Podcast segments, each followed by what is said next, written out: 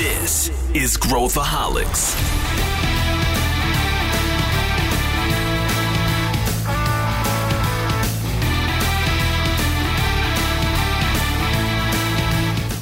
Olá pessoal, aqui é Pedro Weingärtner, sou o CEO da ACE e esse é Growthaholics, o podcast para quem adora inovação e empreendedorismo. O tema de hoje é persuasão. Será que você é uma pessoa persuasiva? A gente vai debater sobre como fazer a persuasão ser aplicada na prática, na sua vida pessoal e profissional. A gente vai discutir como que empreendedores podem se beneficiar da persuasão e como montar um pitch onde você pode captar investimento no futuro.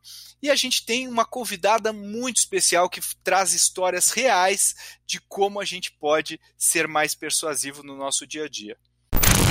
E você que adora inovação e empreendedorismo, se você gosta desses temas, você vai adorar o nosso newsletter Growthaholics. Ele chega toda quinta-feira na sua caixa e é repleto de informações super relevantes.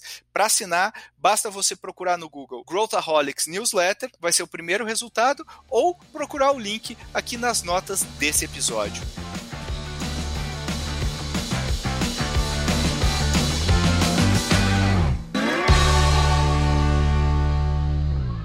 Estou aqui com dois amigos muito queridos. Vou apresentar primeiro nossa convidada externa, que é quase interna, nossa querida Maite Carvalho. Tudo bom?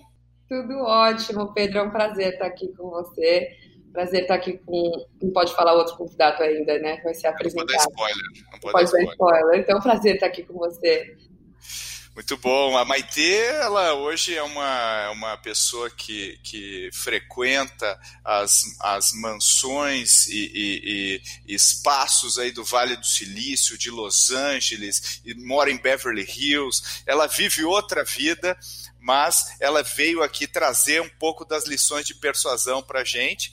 E eu também estou aqui com o meu querido sócio, Luiz Gustavo Lima. Tudo bem, LG? Como é que está você?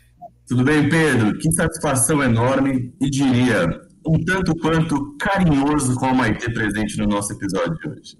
Muito bom. E o LG, conta aí o que você faz, LG, para o pessoal. Vou contar a novidade, então, né? Agora eu sou o CEO do Cortex. Isso aí. É a, nossa, a nossa consultoria de inovação para quem faz de verdade, longe dos PPTs, nas trincheiras da vida real. É isso aí, é isso aí. E agora, ele foi persuasivo ou não, Maite, nesse argumento, nesse, nesse posicionamento dele? O que, que você acha? Foi, foi persuasivo. Foi um pouco modesto, mas foi persuasivo. Você sabe, Pedro, que você estava me apresentando aqui com essa chiqueza toda. Aí eu fiquei pensando, eu falei, nossa, tanto o Pedro quanto o LG, eles me acompanham desde a minha época de corre, né? O famoso corre, porque quem vê close não vê corre, né? A pessoa vê o close, ela não sabe do corre. E vocês dois já, assim, o Pedro foi meu primeiro investidor institucionalizado. E eu lembro que na época eu pegava o Jardim Ângela para ir na Ace, na Paulista 171. Eu roubava catering que sobrava do, do, dos dias dos investidores para economizar no almoço e na janta. Pegava empre... o computador emprestado da Ace, porque o meu ele caía para trás, eu não tinha dinheiro para comprar um que ficasse em pé. Vocês lembram disso? E o LG, uma vez ele até falou assim, mas entendeu? Escolhe o que você quiser almoçar, eu vou pagar o almoço para você hoje. De tão na pindaíba, brokepreneur que eu era e que eu estava. Então, assim, vocês, se fosse um casamento, isso eu poderia muito dizer. Na saúde, na doença, na riqueza, na pobreza. É muito bom poder encontrar com vocês aqui hoje. Claro, não está passando os mesmos perrengues é, mas de alguma forma saber que tanto, tanto você, Pedro, quanto o LG são pessoas que acreditaram em mim várias vezes quando nem eu acreditava mais, assim. Então, saibam que isso fez a diferença na minha trajetória. Ah, olha só, estou fazendo coraçãozinho com a mão aqui para quem não está vendo.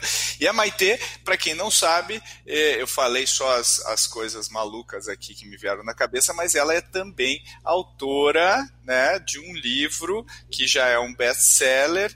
Comenta do seu livro aí, Maitê, para o pessoal, porque tem a ver com o nosso tema de hoje, né? Comenta o que, que você tem estudado e o que, que é esse livro que você lançou, que eu já comprei, já li, gostei muito. Oba! Ah, agora eu tô aqui no Brasil, vou mandar versões autografadas, aquelas loucas. É... O livro Persuasão, como usar a retórica e a comunicação persuasiva na sua vida pessoal e profissional, ele é um, um how-to, vamos assim dizer, é um livro muito prático que reúne aprendizados tanto empíricos e pessoais meus quanto teóricos da teoria da comunicação, né, da retórica e da semiótica. Então, ele tem um pouquinho mais de 120 páginas, são cinco ou seis capítulos, agora eu já não lembro mais, mas cada capítulo fala sobre temas e situações diferentes. Então, na sua vida pessoal, eu falo muito de comunicação não violenta, e, por exemplo, quando a gente está falando de um âmbito mais de negócios, tem até como fazer pitch, como captar investimento, enfim. Então a gente passeia por, por lugares diferentes. Surgiu esse livro da ideia de quando eu dava aula lá na SPM, eu ainda dou, mas eu estava dando com mais frequência, né, em 2019, e os meus alunos pediam recomendações bibliográficas e, e achavam a leitura dos clássicos um pouco densa demais. E elas são mesmo, né? E aí eu falei, nossa, eu vou fazer um livro então que possa ser um soft landing, assim, uma introdução ao tema, mas que ele não, não tenha o rigor de ser extremamente é, erudito. Então, e é um puta desafio, ó, falei palavrão, é um super desafio fazer isso, porque você sempre fica se perguntando: será que eu estou pasteurizando a teoria? Será que está ficando muito simples? Será que está entregando? Será que, né? E, e, aí saiu. Eu, eu ia adiar o lançamento, porque veio a, a pandemia, né? Eu terminei de escrever o livro lá para março, abril, e aí começou esse caos. Mas aí, quando eu entendi que não ia passar tão cedo, eu falei: não, vamos lançar e, e seja o que Deus quiser. E a gente teve resultados muito bons. Assim, ele vendeu mais que Pai Rico, Pai Pobre no mês de novembro. Eu falei: nossa, eu nunca imaginei que eu fosse fazer um livro que vendesse mais que Pai Rico, Pai Pobre. E de um tema que muita gente, quando eu comecei a falar disso, assim, há uns dois anos atrás, as pessoas me perguntavam o que é persuasão. Mas o que é? Ai, Meteora, eu vejo os vídeos que você posta, mas o que, que é persuasão? Então, assim, é um tema super antigo, porque assim, uma disciplina que surgiu no século V a.C., mas ela não estava tão em alta, vamos assim dizer. Você teve uma alta, sei lá, Robert Cialdini, As Armas da Persuasão, uma coisa mais é, corporativa, e aí, o Robert Greene também, né, que são aqueles livros, eu brinco que são quase os livros dos psicopatas, né, que eles te dão uns frameworks de de dominação mundial e eu não achava essa pegada legal, assim, Pedro. Eu falava, pô, por que a gente não pode falar de persuasão de uma forma mais humana, mais customer centric, vamos assim dizer, colocando o seu interlocutor no centro, colocando a humanidade dele no centro. Por que, que tem que ser esse ganha-perde? Não pode ter uma abordagem ganha-ganha? Não faz sentido. A gente não tá mais nessa era de escassez. Então, também surgiu um pouco disso. Eu não achava, de alguma forma, que, que na, na literatura da persuasão tinha um conteúdo que fosse um pouco mais é, de acolher as vulnerabilidades. Era sempre uma coisa assim muito americana de eu vou entrar na tua cabeça e eu vou fazer você fazer o que eu quero. Então, esse livro também foi uma tentativa de, de alguma forma, ressignificar até mesmo o que, que essa palavra significa, o que, essa, o que o desenvolvimento desse, dessa habilidade pode significar para alguém, que para mim é só você poder ter voz ativa e protagonismo na sua própria vida. Bom, acho que ótimo, ótima introdução para a gente começar a falar sobre isso. E a Maite falou umas coisas legais, né? Quando eu, quando eu comecei a estudar o Cialdini, ele falou que escreveu o livro porque não para não ajudar as pessoas a, a persuadir, mas para ser o antídoto das uhum. armas de persuasão. E quando a gente vê. Outro dia acho que eu vi uma entrevista com o Green, Robert Green, que é um cara assim, é o oposto do cara que tu imagina que escreveu os livros dele. É um cara, é um sweetheart, é super tranquilo, super. Né, é, e, ele, e, e, é a mesma batida. Ele fala, pô, já me sacanearam, já né, eu já passei por coisas e eu escrevi não não não para não para ser um manual para as pessoas, mas talvez um antídoto para fazer esse, essa uh, essa sessão de descarrego aqui em relação a todos esses pontos. E aí eu queria perguntar para vocês assim, é, é, por que que a gente tem essa é, é, né, de um lado a gente tem essa coisa de hiper, né, vamos persuadir, vamos persuadir e tal, mindset milionário, babá. E o outro lado a gente tem aquela coisa de persuasão é do mal, persuasão é um, é um, é um, é um negócio nocivo, é uma arma dos capitalistas para fazer a gente se submeter, né? quando na verdade a gente sabe que os comunistas eram ótimos também em persuasão, se a gente for na Rússia, né, é, na, na antiga União Soviética, eles usavam muito, né? todo mundo usou as armas de persuasão e todo mundo usa as armas de persuasão. Eu queria perguntar para vocês dois, é, é, então assim, o que, o que eu chego à conclusão é que não é algo é, do bem ou algo do mal, mas é algo que pode ser usado para o bem e para o mal. Mas qual que é a visão de vocês? Assim, o que que uh, como que a gente lê essa, uh, esse, esse, cenário de persuasão na visão de vocês? Não, vou responder, mas quero só fazer uma, uns 10 segundos de uma, um comentário sobre o Maite, que de tudo que eu ouvi agora de vocês dois, para mim o que eu penso sempre é a Maite conseguiu pegar uma, um dom que ela tinha um talento de conversar, de falar, de apresentar, e ela fez um deep dive, ela deu um mergulho no assunto e ela, ela buscou o que existe de melhor no mundo, nas teorias, nas metodologias, nas técnicas, e ela consegue falar de uma forma tão didática que qualquer ouvinte que sequer imaginou um dia entender sobre retórica, oratória, persuasão e influência, ouvindo a Maite fica fácil de entender então, isso também é uma característica de persuasão, que é como que você transforma um conhecimento que você quer convencer alguém de algo de uma maneira que a pessoa se conecta com você. Então, para mim, passa por isso também, Pedro, que é a, a, a, o first layer, eu diria, né, a primeira camada, que é a sua capacidade de se comunicar.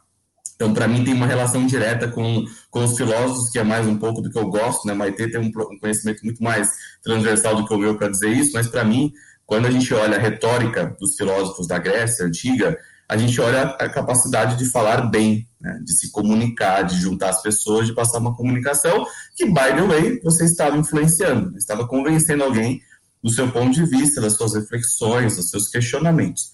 Tem um outro ponto para mim que passa por, por, a sua fala final, que é a conexão com a oratória, que é falar em público, que é se colocar em público, como o político faz muito bem, como, por exemplo, Hitler fez e levou muitas pessoas com ele do ponto negativo.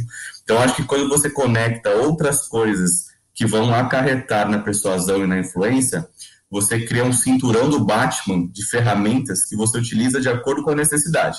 Então, se eu estou no podcast, eu, a minha fala tem que ser teoricamente um pouco mais pausada para que o ouvinte consiga entender bem as palavras, porque eles não, eles não, estão, eles não estão visualizando a minha boca, por exemplo, para acompanhar as palavras que eu estou dizendo. Ao mesmo tempo que a minha linha de raciocínio tem que ser bem conectada, de forma que a pessoa não se perca né, durante o processo de Pedro falar, Maite falar, eu falar. Então, para mim, é, o, o, resumo de tudo é: para eu dominar destruir a matriz, eu tenho que completamente detonar a matriz de ponta a ponta, conhecer todas as características dela. Para mim, um bom orador, um bom comunicador, uma pessoa que sabe persuadir para o bem, que ela leva isso como uma ferramenta mais uma ferramenta no seu cinto do Batman é você dominar aquilo que você tem que fazer. Muito bom, muito bom. E você é um excelente comunicador também, né, LG? Aliás, você e o Pedro, os dois. É, eu, eu, eu penso assim, quando, com relação a. Ah, só antes de falar do bem e do mal, se, como que pode ser utilizado isso, o, você falou do Cialdini e do Robert Greene, eu vou dizer, o livro, ele é terapêutico para quem escreve, né? Você, você escreveu um livro também, você sabe. Ele é uma catarse para o escritor. Então, assim, mesmo que não seja um livro biográfico, todo livro é um pouco biográfico, porque a, a, a linguagem ela vem do pensamento e quando você materializa aquilo, a matéria-prima que você tem para fazer um livro é você, a, a, tua história e o que você já viveu, o que você já leu, o que você já consumiu, o que você conhece. A não ser que você tenha um ghostwriter, tudo bem, e ter um ghostwriter também, para te ajudar nos, nos, encadeamentos dessas ideias e na narrativa, até porque às vezes o autor não tem esse distanciamento. Mas o livro ele é um ato muito terapêutico, né? Eu diria que no meu caso também, de alguma forma, assim, quando eu fiz, eu pensei, ah, o que eu gostaria de dizer para Maite se ela tivesse 20 anos. Vou dar esse livro para ela. É, mas falando de bem e de mal, até começa o livro falando disso, assim, e que eu não acredito numa visão maniqueísta do mundo, no sentido de que isso é do bem, isso é do mal, isso é certo, isso é errado. Eu acho que as coisas elas são muito mais esféricas, elas são muito mais é, né, zonas cinzas do que, do que essa, essa divisão. Mas o fato é, especialmente quando você pensa num contexto político, a retórica ela surge nessa dinâmica.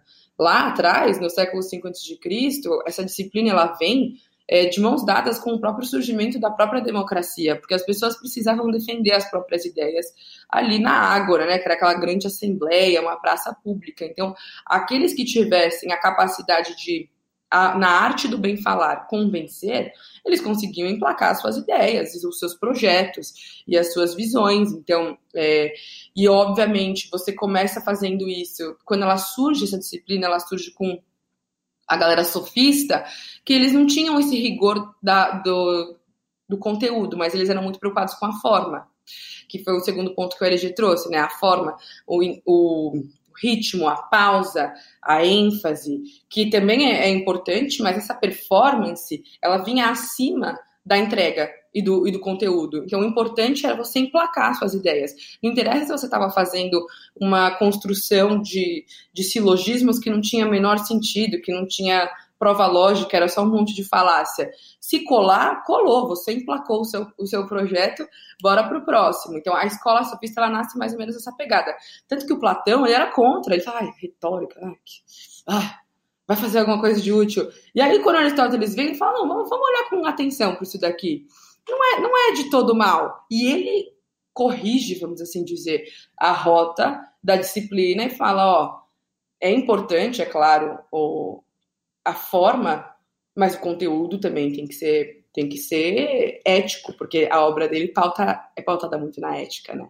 Então, aí você traz a questão da ética no discurso, que eu acredito muito, e outros filósofos depois mais é, modernos e contemporâneos, tipo Haber, mas eles abordam o discurso tem uma ética, a escolha das palavras, tudo, né? Tanto que não existe assim discurso que não tem ideologia, porque a palavra que você escolhe para já fazer um discurso ou, ou construir uma fala, ela já, ela já, carrega um viés. Então, você precisa entender a responsabilidade do seu, do seu discurso, isso sim, é, e entender se o que você está trazendo para o outro aniquila, é perverso ou constrói e tem alguma coisa. O que você espera do outro nessa troca? O que ele ganha com você dessa troca? Se é um, se é um enorme ganha-perde, é, tem, tem alguma coisa errada aí. E se você sistematicamente acorda de manhã e fala: vou intimidar hoje meus colaboradores, vou intimidar meus sócios, vou intimidar minha namorada. E aí, aí, aí é caso clínico, né? Aí é sociopatia, é, é um, um, narcisismo, aí, você, aí procure o seu psiquiatra mais próximo, porque você também, assim, uma coisa é você, vez ou outra, reproduzir essas dinâmicas, porque a nossa fala, ela vem muito dessa reprodução.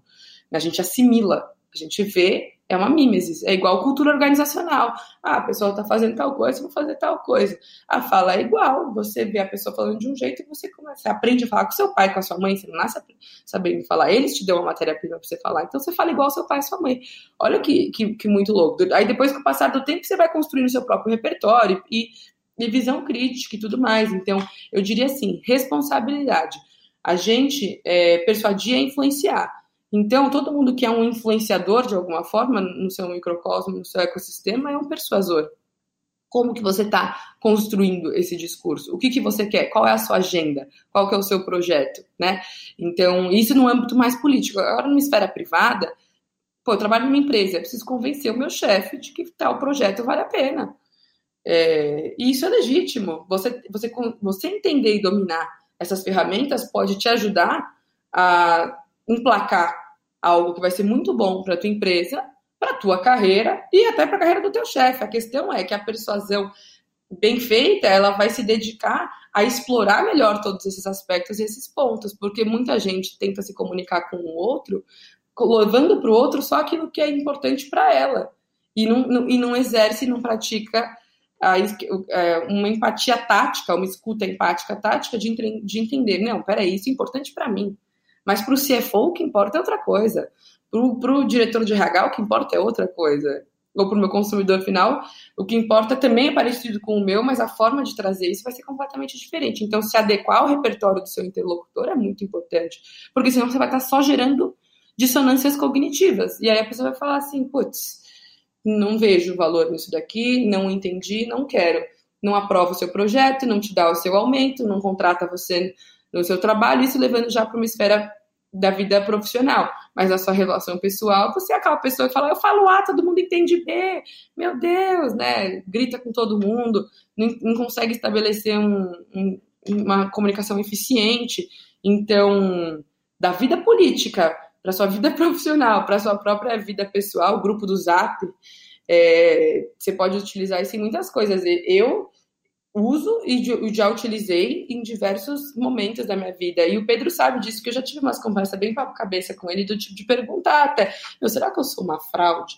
Porque eu, eu, sou, eu consigo convencer as pessoas das coisas, e agora eu já não sei mais do que, que eu tô convencendo as pessoas, do que, que eu tô convencendo elas do quê? Porque se eu sou boa nisso, eu posso convencer qualquer pessoa de qualquer coisa, meu Deus, então... E eu... já fui para uns buracos muito fundo e escuro é, quando eu entrei nesse tipo de questionamento. E por isso que eu falo que o livro é tão terapêutico. Porque quando você entende que convencer alguém de algo, na realidade, não é você só. A, a visão que eu tinha, que muitos têm, que você falou, de onde vem isso, é de que a pessoa é boa de lábia. É de que a pessoa ela é, é ela é vendedor de carro usado, que nem a galera fala, vende gelo para esquimó. É, só que o Aristóteles, na página 3 do, do Retórica, já começa assim, na pedrada. Só fala bem quem pensa bem. Então, falar bem é ser inteligente, não é você ser uma pessoa que é manipuladora e, e do mal. E ele, que foi mentor do Alexandre Grande, né, na, desde que ele tinha, sei lá, 14, 15 anos, é, falava muito que o líder, o herói, o líder, na Grécia, ele era, antes de um bom líder, um bom comunicador. Porque você também não tinha o sentimento de Estado-nação. Era tudo Macedônia, Grécia, que Grécia? Você acha mesmo que eu vou lutar para você, arriscar minha vida por um país que não existe, que eu não tenho o menor sentimento de pertencimento, que não, que não é, que é um, um puro mito, uma pura narrativa, enquanto o Dario tá lá pagando para os soldados deles lutarem? O cara conseguia fazer a galera lutar sem ser um exército mercenário, sem ter os melhores cavalos e, e, e pirotecnias, e nunca perdeu uma batalha sequer nesse quesito e virou Alexandre o Grande e muitos historiadores atribuem isso à capacidade retórica dele. Então, até se a gente pensa assim, eu como ex-founder de uma startup, que às vezes você fica olhando para o outro e fala, fudeu, eles captaram, eles captaram, agora eles captaram 200 milhões. Ai, meu Deus, olha, olha os computadores desses caras, a gente não tem nem dinheiro para isso. Olha, eles trouxeram uma galera que veio de Harvard. E aí você fica nessa pira, você não faz o que você tem que fazer. Quando você é capaz de engajar o seu time, isso passa por, por persuasão e por influência de alguma forma, você pode atingir outros tipos de resultados, né? Então, tá aí o, o grande Alexandre, grande menino Alexandre, que não nos deixa mentir. E eu acho isso fascinante, assim. Quando eu comecei a ler o livro, ele falava isso lá atrás, né? Só fala bem quem pensa bem. Eu, eu procurei ressignificar o que significava isso. Ressignificar o que significava é ótimo, né? Os, os Mas eu, eu procurei falar assim: por que, que eu tô enterrando um talento ou tentando ser uma coisa que eu não sou? Se, se tá tão aparente. É o pato que quer ser a tartaruga, sabe? Tentando tirar o bico, tentando. É, é, é, é quem eu sou, é o que eu sou bom em fazer. E, e acreditei que era possível mostrar isso com outros olhos. Então, é, é, é, delicado isso, porque quando você tem o domínio dessa técnica, dessa técnica, dessa arte, você você entende a responsabilidade disso. E aí também você pira um pouco na maionese, porque você abre um jornal e você fala assim, que isso? Porque eles estão porque eles estão provocando a população com esse tipo de discurso. Você assiste uma propaganda ou produz uma propaganda, eu hoje como publicitária de novo, né, voltei para minha primeira encarnação agora, é, falo, caralho, a gente está fazendo um discurso que seduz. Então você começa a meta-analisar tudo que você fala. Eu estou conversando com vocês aqui agora, eu estou analisando a minha fala, a fala de vocês, é uma coisa muito louca. Mas, enfim, aí já são as minhas piras para levar para o psicanalista mesmo. Boa. E vamos, vamos fazer um exercício aqui de, de persuasão. Vamos, vamos pensar agora, pessoal que está nos ouvindo, vamos pensar que a gente é um é empreendedor e a gente está querendo levantar dinheiro. Vamos Vamos fazer um brainstorm aqui, que, só para a gente pegar um, uma, um tipo de startup aí, qualquer. Diz aí, LG, dá, dá uma sugestão. Vamos pegar uma de saúde. Uma saúde. saúde. O que, que ela faz? Ela faz, ela faz mapeamento genético baseado na informação do DNA para entender se você tem histórico genético de doença e como você pode ter uma abordagem preditiva da sua saúde. Boa, legal. Então, como é que a gente iria persuadir alguém a nos dar dinheiro? Como é que a gente pensa sobre isso? Vamos, vamos Vamos fazer esse exercício juntos aqui. Como é que a gente poderia E para o ouvinte, isso aqui não está no roteiro. Nós estamos criando, que o Pedro jogou isso agora, acabei de inventar o que eu falei. Então, não tem nada decorado aqui, nem combinado. Mas vamos... Eu sempre saio do script, sorry. Mas é que me veio esse insight agora, acho que seria legal para os nossos ouvintes. A gente quer levantar dinheiro. O que, que a gente precisa fazer? Maite que já levantou, LG que já ajudou um monte de gente a levantar. O que, que a gente pode fazer? Vamos, vamos lá. Primeira coisa é, como eu disse, a fala ela revela dinâmicas invisíveis, né? De poder e de influência. Então, se você é o founder, é, e, e, eu vou te dizer, viu? Quanto mais eu conheço founder, mais eu percebo isso, que eles estão sempre uma vírgula da, da, da patologia. Mas você, você não está pedindo dinheiro, você está oferecendo uma oportunidade, beleza? Pedir dinheiro é bag, é esmola, é, não é legal. Oferecer a oportunidade é, ó, eu vou pensar se eu quero você como meu investidor. Porque o que eu tenho aqui é tão bom, é tão maravilhoso, que assim, para além do dinheiro, o que mais você traz? Porque dinheiro é commodity, dinheiro do Zé, do João, da Maria é dinheiro. Ah, mas e o seu dinheiro? Ele vem com, com o quê, de alguma forma, né? Eu tenho a oportunidade de conhecer é, alguns outros founders lá nos Estados Unidos eu lembro que nas minhas primeiras interações com eles, eu falava assim, nossa, os caras são muito, muito escrotos aqui. Tipo assim, eu pensava, eu pensava isso, sabe? E depois eu entendi, claro, tem todo um contexto, né? Uma abundância de capital muito grande, então, de fato, o, o empreendedor se coloca numa posição de escolher e não ser escolhido, porque existem 50 micro VCs ali ofertando, né? Então, assim, hoje aqui no Brasil você já vê esse ecossistema indo para mais para esse lado, né? Você já tem essa, essa abundância maior de capital. Há um tempo atrás já não era tanto assim. Mas o founder, ele se coloca numa posição de escolher e não de ser escolhido. E quase que, e eu vou te dizer mais, até outros founders aqui brasileiros mesmo, que, que captaram dessa forma, é, também tem a mesma postura.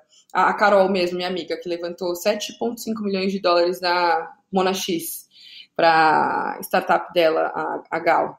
Ela, ela, em todo momento da, da captação, ela assim, olha, vai ser muito legal ter vocês com a gente, mas assim, eu sei o que eu quero, e o projeto é esse, a visão é essa, então o founder, ele tem que se apropriar de si e se apropriar do seu, do seu projeto, e não ficar fazendo concessões o tempo todo, porque senão mostra que ele não tem uma visão. Seja, não, é uma, não é uma arrogância, mas é deixar claro que eu estou no meu caminho. se você quiser entrar, vamos ver se eu, se eu quero você aqui. Mas aí, mas você não vai desviar o meu caminho. Esse é o meu caminho, né? É, então, então, um complemento legal que eu queria fazer também, que é o seguinte, que é muito nessa linha, Pedro, que é, às vezes, tem, tem empreendedor, inclusive aconteceu comigo essa semana, eu estava ajudando um cliente nosso a avaliar uma startup, para investir muito dinheiro, muito mesmo. E o empreendedor falou assim, né, com a assessoria dele, que ele já chegou lá não sozinho, chegou com uma assessoria para de investimento. Ele falou assim, não, porque a gente tem outras pessoas também interessadas. É, é, é um limiar, é muito sutil, né, Maite? Porque você começa a entrar numa pseudo-negociação, do tipo, olha como eu sou bonito e legal, tem um monte de gente interessada, mas eu tô aqui porque eu gosto de você também. Para mim é diferente do que vocês estão dizendo, que é o que eu gosto mais, que é você ter uma clareza tão grande daquilo que você quer, e a Maite tem uma frase que eu adoro, que é espero que eu goste deles, não exatamente só que eles gostem de mim, né, que eles gostem de mim. Então, eu tenho uma clareza tão grande daquilo que eu quero, com a minha visão, quem faz sentido estar comigo, porque eu fiz bem a minha lição de casa. Se eu fiz bem a lição de casa, eu conheço a característica, o perfil de cada investidor, de cada potencial parceiro, o meu discurso ele fica inclusive mais verdadeiro. Quando você é mais verdadeiro, o seu olho brilha. E quando o seu olho brilha, você tem uma capacidade maior de persuasão. É, e também, é, para além disso, é você zelar o seu equity, você zelar o que você construiu. Eu, quando eu comecei, logo que eu comecei, assim, qualquer é, pessoa que eu conhecia na esquina falava assim: não, você, você seu mentor me dá 0,5% da empresa. Eu falava, ah, tá bom, claro, qual que é o 1% da empresa para você? 5% é cap table? Né? Então, assim, a gente, você não tem. Tudo bem, acontece. Sei né? bem, Maite, eu sei bem que tu fez isso. O Pedro, o, eu lembro que o Pedro falou assim, logo naqueles. Que a gente chegava na ACE tinha aquelas palestras de abertura, era um sábado. E aí ele falou assim: eu, eu, eu sei o estágio do empreendedor quando eu olho no olho dele. e eu vejo se ele já levou umas porradas ou se ele ainda está na Happy Land, no mundo da Poliana, né? É, e, e aí, muitas vezes, e com a melhor das intenções, porque, por exemplo, você pega uma pessoa que sai do mundo corporativo e fala, vou empreender, vou montar minha startup. E ela vem do mercado real, e ela não entende a dinâmica do mercado especulativo, ela não entende nem como que aquilo vai, de alguma forma, retornar para os LPs e para o GP, para os investidores. Ela quer viver de dividendos. A pessoa ela entra num, num, jogo que ela não leu o manual e não sabe a, a, as regras. E aí, no meio do caminho, você começa a ter um monte de conflito, porque é, a sua expectativa era uma e, e, e a expectativa de quem entrou com você é outra. Então, assim, na sociedade, você fazer o seu pitch e pensar quem você vai trazer é importante você. É claro que você não precisa trazer pessoas que assim, assim, ah, não, a gente é exatamente igual, porque também você não soma, mas que no propósito e na, na maneira de enxergar o mundo. Então, se você está querendo trazer uma startup de, de, de biomedicina que vai trazer democratização de acesso, você não pode trazer como investidor ser um cara super elitista, que excludente, que não quer, né, que, que tem visões de mundo diferentes. Assim, em algum momento isso vai dar vai, vai dar pau no quesito de para onde seguir. E lembrar que, assim, private equity que faz micromanagement. VC não faz micromanagement. É tipo, a tese parte da premissa que você está confiando ali no faz. Claro, umas rodadas maiores você vai enfiar uma pessoa ou outra no conselho e tudo mais, mas assim, é, assim, você captou dinheiro, seu investidor anjo, você está falando assim, muda o teu negócio, agora você vai ter que entrar no outro setor. Tá errado isso daí, entendeu? Não, é só assim também uma claquete, porque eu, eu, eu já vi algumas coisas assim estranhas acontecendo. É, então é importante essa, essa, essa linha tênue, para além isso de mindset, tá? Para antes da estruturação do pitch em si. E eu ainda diria mais, tá?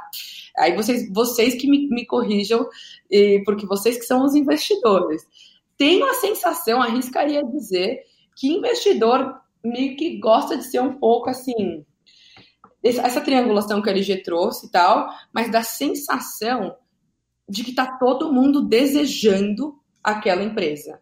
E aí é uma coisa um pouco freudiana, mesmo lacaniana, do desejo, né? A gente, a gente não tem desejos intrínsecos muitas vezes. Poucas pessoas são capazes de bancar os próprios desejos, elas desejam aquilo que o outro já desejou. Porque se o outro desejou, já está validado.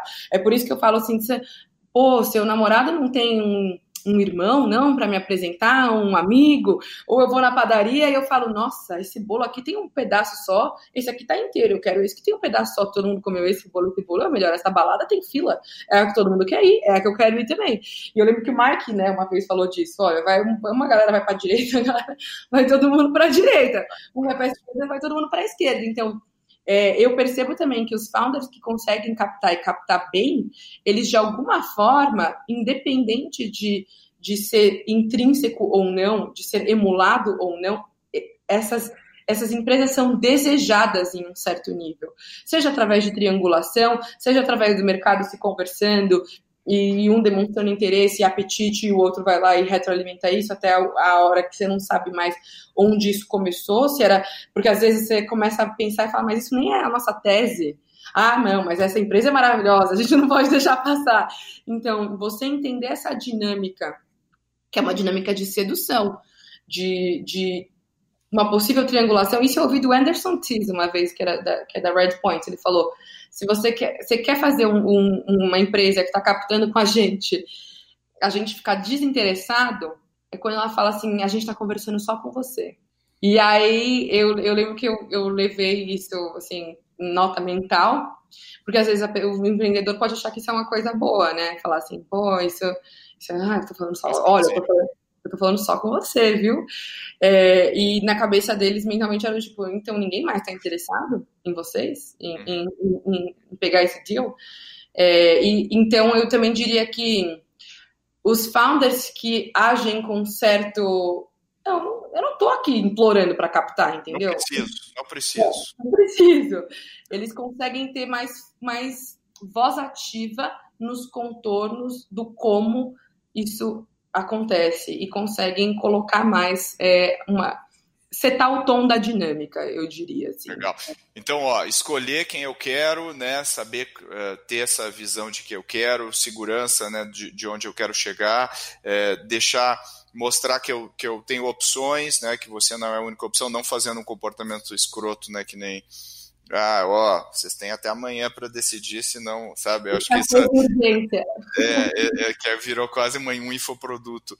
É, e, e, e, eu acho que, que, e aí eu quero perguntar para a LG, uh, o, que, o que a gente vê assim é sinalizações de, de credenciais, é tipo ex-Facebook, ex-Harvard, uh, alumni. Né? Exato. É, é, acha que faz sentido? Também, sinalizações. É, acho que pegando aqui o, o, o, tema desse episódio, acho que quando você traz esse ponto, a gente está falando de etos, patos e logos, né, Maite? É, do ponto de vista técnico metodológico, quando eu falo que eu fiz USP, que eu fiz Harvard, que eu fiz Stanford, eu estou falando de etos, patos e logos, né? Então, acho que do ponto de vista de persuasão, e dependendo do contexto, se você acertar bem o storytelling, se você usar isso bem, eu vejo com bons olhos porque você tá, está utilizando, está se beneficiando de gatilhos que de fato mostram alguma autoridade, que eles te credenciam de alguma forma, o que não quer dizer que eles te certificam. E eu, eu vou explicar isso. Certamente você que está ouvindo conhece alguém que estudou em faculdade de primeira linha, ou que quando você estava lá no ensino fundamental, no ensino médio, era o aluno mais inteligente da sala, tirava as melhores notas, e no decorrer da vida a vida prática, né, o dia a dia, demonstrou que aquela pessoa não teve a capacidade de se dar bem da perspectiva do que é ser bem, sem entrar no conceito filosófico do que é ser bem, mas aquela pessoa não conseguiu progredir tanto profissionalmente, não conseguiu criar uma empresa eventualmente grande, com muitos colaboradores, gerando valor para a sociedade, ou mesmo profissionalmente, em cargos salários, etc. Então, tem muitos casos de pessoas que vieram de faculdade de primeira linha, que não, que não têm performance tão boa ou superior a pessoas que não vieram.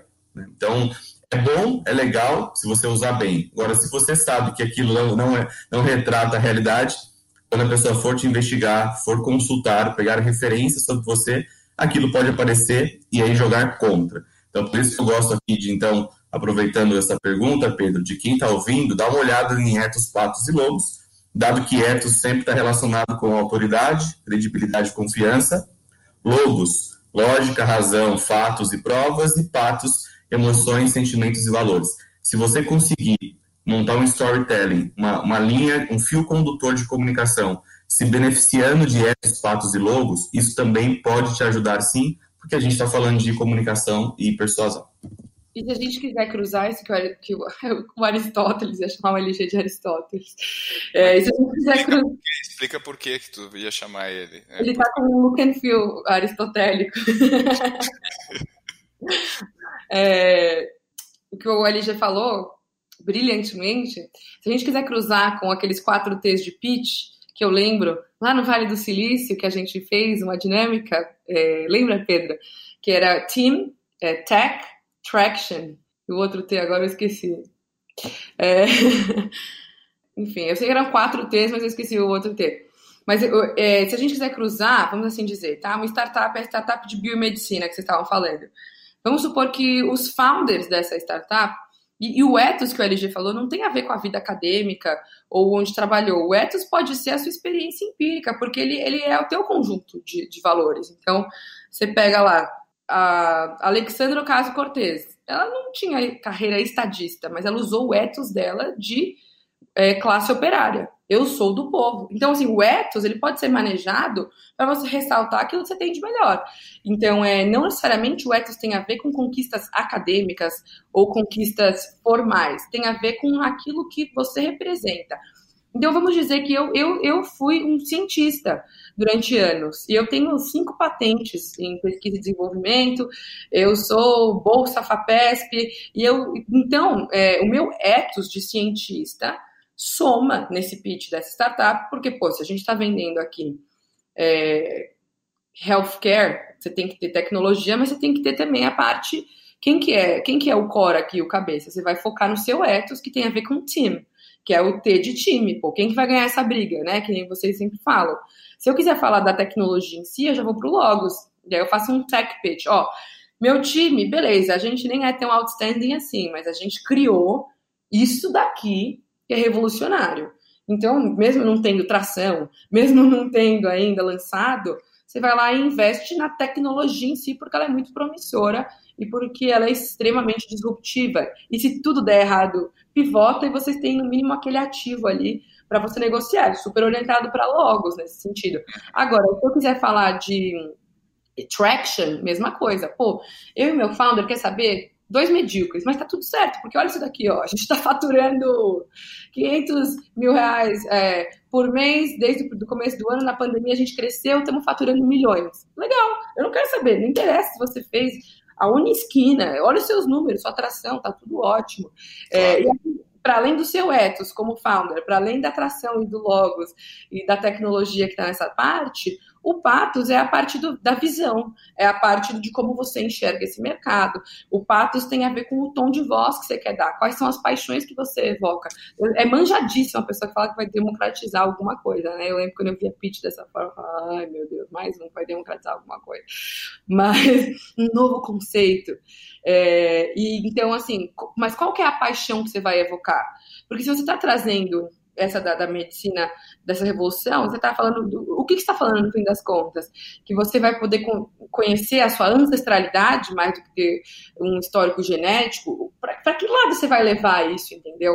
Porque você consegue extrapolar a entrega hard da coisa é, para alinhar com, com a missão, com a visão e com os valores. Que, se você para no, pensa no sistema 1, no sistema 2, lá do pense rápido e devagar, muitas das decisões são feitas na afinidade do, do, campo do patos, que é o campo das paixões, que é o campo das emoções. Você bater o olho e falar, pô, meu, fui com a cara, gostei, me vejo nessa pessoa, compartilho dos mesmos ideais, tô junto. Então, um pitch que passeia por, por, por essas é, vertentes, ele consegue claramente ser mais efetivo. Mas lembrando, em aula 1 do Ace Start, não existe pitch que consiga dar jeito numa empresa ruim, né? É aí, aí, meu, aí, aí, é com, aí é outro departamento. É isso aí. E, e, eu, eu acho que vocês falaram uma coisa, eu só complementaria para a gente migrar para o próximo ponto que, uh, que acho que tem a ver com, com boa parte que vocês falaram. É assim, hoje a gente é calejado. Se o cara chegar, ah, sou Harvard, blá, blá, a gente já sabe, legal. É, é, por que, que a gente quer o cara Harvard? Porque ele consegue faturar provavelmente 500 mil no mês. Se o cara já fatura 500 mil no mês, ele não precisa ser Harvard, né? Ele já mostrou na prática o que a gente tinha só uma evidência indireta de que ele conseguiria fazer. Uh, e eu acho que. Pegar o red flag, né? Ah, Exato. Red flags, né? Exato. E, e aí eu, eu acho que o, o, os bons, caras, aí pegando esse cara da saúde, os bons empreendedores, né, os bons pitches, os, não pitch em si, mas o bom é, argumento, é aquele que, que tem a sua própria verdade, é, é um pouco do que a Maite falou, aquele, aquele cara que chega e fala assim, olha, é, o que, que eu acredito? Eu acredito nisso, por causa disso. Eu acho que o mapeamento genético vai ser o futuro, babá. E onde que isso pode chegar? Isso pode chegar aqui, aqui, aqui. E aí, se o cara sabe isso, existe uma sustentação é, de conhecimento por trás, onde ele sabe muito mais, ou ele ou ela sabe muito mais do que o interlocutor, do que os investidores, ele consegue dar uma aula sobre vários ângulos. Eu acho que isso aí provavelmente eu colocaria no topo da, da da, da, da, pirâmide logo, logo em cima de ter resultados práticos com o que eu já estou fazendo hoje. E, e aí todo o resto vem como, como uma aura de, de, de reforço para a gente conseguir fazer isso acontecer, né? Faz, faz sentido, LG? Totalmente. Nossa, estou pensando aqui, isso na verdade vale para tudo, inclusive executivos, né? Profissionais, os empreendedores, a galera que tem que aprovar projetos no board, no conselho, enfim, na diretoria, vale para todo mundo que quando a, inclusive esse é um ponto sensacional de pensar, né? Que se você quer aprender a fazer um pitch, né, que é uma, uma técnica de apresentação para ser curta, rápida e bem objetiva, você tem vários cursos na internet, você consegue na primeira página do Google pegar várias dicas, no blog da Ace, no canal da Ace, no YouTube tem muitas coisas. Agora, se você como profissional, executivo, empreendedor, quando apresenta, consegue transmitir da forma que o Pedro acabou de dizer, e se você está na dúvida, volta e ouve de novo, porque esses 30 segundos que ele falou para mim são, são o ápice do resumo do, do que qualquer pessoa deveria considerar, que é dar uma aula em várias perspectivas daquilo que você está aprovando, vendendo a ideia para alguém, mostrando como que vai ser o futuro, enfim, a sua visão tem que ter várias perspectivas e você tem que sobreviver à famosa primeira página do Google se eu pesquisar lá, né? É isso aí. E, e, e, agora, se a gente for, se a gente for dar assim, é, porque tem muita gente que nos assiste que fala, puta, eu não sou tão persuasivo, então, e assim, a persuasão vai desde né, 10 mil anos atrás, quando a gente queria. Eu, eu precisava convencer o LG e a Maitê para a gente sair e caçar juntos um mamute. E o mamute podia matar todos nós, mas eu precisava comer. Então eu falo, galera, olha só, já provaram carne de mamute? É a melhor. Ca... E o cara tinha que persuadir lá 10 mil anos atrás para a gente conseguir caçar junto. E foi isso, é um dos, dos ingredientes que nos levou como raça, como espécie humana até aqui, né? Faz parte do nosso DNA ser, ser sujeito à persuasão e também a persuadir. E, e, e se a gente for dar aqui dicas, né, para quem está nos ouvindo, como que eu posso ser mais persuasivo? O que, que eu preciso fazer o que, que eu posso fazer para ser mais persuasivo? Pergunta que a Maite deve receber muito e que eu acho que o LG também recebe algumas. O que, que a gente pode. Vamos fazer um rapid fire aqui de sugestões para a galera pegar o bloquinho e se tornar mais persuasivo. O que, que vocês acham? O que, que a gente pode. Quem, quem vai primeiro? Tem que começar pesquisando a sua audiência ou o seu interlocutor. Essa é a primeira parte de todas. Boa. Porque você fazer um, um discurso pode ser lindo, pode ser maravilhoso. Mas se eu não conheço a, a outra parte, é uma carta de amor endereçada a quem interessar possa, entendeu? Assim. Boa. Estudar a audiência. Primeiro ponto. É, segundo ponto, entendendo essa sua audiência, eu diria para você, a partir daí, com os dados que você tiver, olhar na caixinha de ferramentas quais são as cinco vai, abordagens que podem funcionar melhor com, com essa pessoa. E aí a gente tem a própria comunicação não violenta, que é uma abordagem que, que é muito mais contemporânea, e você tem a provocação, a intimidação, a sedução e a tentação. É, eu posso seduzir o, o, Pedro e o LG a irem caçar mamute comigo, mostrando o quanto eles são tão inteligentes e veem valor nisso e o quanto isso, o grupo vai sair ganhando que eles vão querer fazer isso comigo. Agora eu poderia chegar tocando terror lá na caverna falando assim, galera, é o seguinte, se não caçar mamute, não vai ter comida amanhã e a gente vai ter que, meu, se matar e dilema do prisioneiro. E aí? Não, beleza, vamos caçar mamute, porque ninguém vai ficar morrendo de fome. Então, assim, olha só, eu posso virar e falar assim, ai, LG, sei lá, hein, não sei, você, duvido você caçar mamute. Acho que você não tem competência para isso. Mas tudo bem, eu vou lá com o Pedro. aí eu estou fazendo uma provocação. Então, assim, é, e aí quando você você pode identificar esse tipo de, de, de, de o que, que, funciona melhor com cada pessoa. Claro que fazer isso de uma forma super sistemática, como eu disse, não, não, é, não é interessante, porque você está esgotando um tipo de abordagem. Mas, assim, pais e filhos veem muito isso na prática, né? Então, assim, se não, se não comer a salada, não vai ter sobremesa. Ou come a salada, come a sobremesa. Eu diria para você usar essas ferramentas. É, Provocar, intimidar, seduzir, tentar com parcimônia, é claro, baseado na, na, no estudo que você fez da pessoa com quem está falando. Então, essa é a segunda dica que eu, que eu daria. E como você vai saber isso? Testando. Vai testando. Não vai testando na loucura, assim, também, né? Tipo uma máquina. Testa com doses, assim. É, isola, tenta isolar as variáveis, né? Não coloca é. todas juntas, senão você não sabe o que funcionou também, né? E, e, LG, que dica você dá também? Vou dar duas aqui que a gente não falou ainda, mas que a Maite eu tenho certeza que adora e você também, mas eu já vi a Maite falando sobre isso, que é o carisma.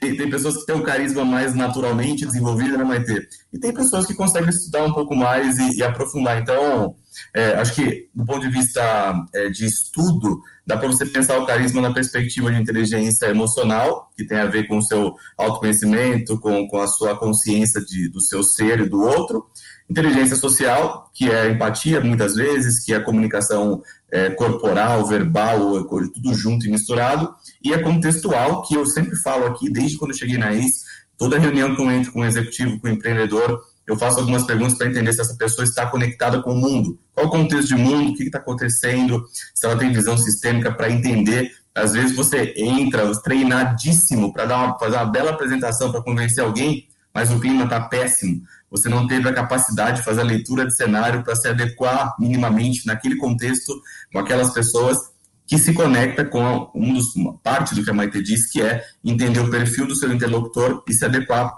para ele, né? Então, é um, um, grau um pouco mais sofisticado de comunicação. A outra dica que eu gosto bastante, e essa é um, bem mais tática, você que está ouvindo, se você precisa de algo, você fala, pô, a parte da discussão para mim ficou muito, muito longe de pegar, eu quero um negócio mais prático conheça o método Harvard da Law School de, de persuasão, negociação. Tem um livro chamado Como Chegar ao Sim, que ele tem quatro etapas. Então, é, eu vou complementar aqui as minhas dicas com ela. Primeiro, separar as pessoas do problema. Segundo, concentrar nos interesses e não nas posições. Isso é bem importante, também é bem difícil. Terceiro, criar opções de benefícios múltiplos, onde todo mundo de fato entende que tem uma vantagem ali, tem um valor a ser capturado. E quarto, insista em critérios objetivos. Então, para aqueles que são mais pragmáticos aí, fica essa dica. Boa, boas dicas, pessoal. E eu termino com a minha dica aqui, que é pensar ativamente a respeito da persuasão, porque até então a gente fala, vou ter que fazer uma, uma apresentação para alguém, eu preciso convencer essa pessoa. Só o fato de eu parar e falar assim, o que, do que, que eu quero convencer essa pessoa? Por que, que eu quero convencer essa pessoa? E ter a autoconsciência de que eu estou entrando numa, numa, numa, num ambiente para persuadir, já faz com que eu pense sobre coisas que eu normalmente não pensaria. Então acho que esse é um elemento legal, acho que tem muita coisa legal legal aqui para o pessoal. É, é, o, é o momento canetinha que eu costumo falar, o pessoal anotar e depois ir atrás, estudar tudo que a gente falou. E a gente, eu ficaria mais uma hora aqui com vocês, que a gente tem muita coisa legal. Eu queria explorar os algoritmos das mídias sociais, queria explorar os filmes aí que eu sei que a Maite botou no livro Parasita, várias coisas legais para a gente discutir mas vai ficar para um parte 2. Se você está ouvindo que é um parte 2, mande mensagem para renata.goace.vc que a gente organiza um parte 2 eh, se a gente conseguir bancar o cachê em dólar da Maitê. E eu queria agradecer, aproveitar aqui, agradecer os meus dois debatedores. Foi um prazer, foi muito divertido. É sempre bom estar entre amigos aqui e ver você, Maitê. Bom ver você que está muito bem, que está super, super na, na, na, em paz aí. Estou vendo aí pela pela tua, pelo teu rostinho que tu tá bem, tá, tá, você está plena, está centrada, e muito bem ver você ver nesse, nesse novo momento aí da sua, da sua carreira. Eu estou sempre torcendo muito por você. Ah, vou chorar. Obrigada, Pedro. Obrigada mesmo, assim, por sempre me lembrar de quem eu sou, devolver o meu mojo quando ele não existia. Você e o LG, eu tenho um post-it do LG até hoje, eu levei lá para os Estados Unidos.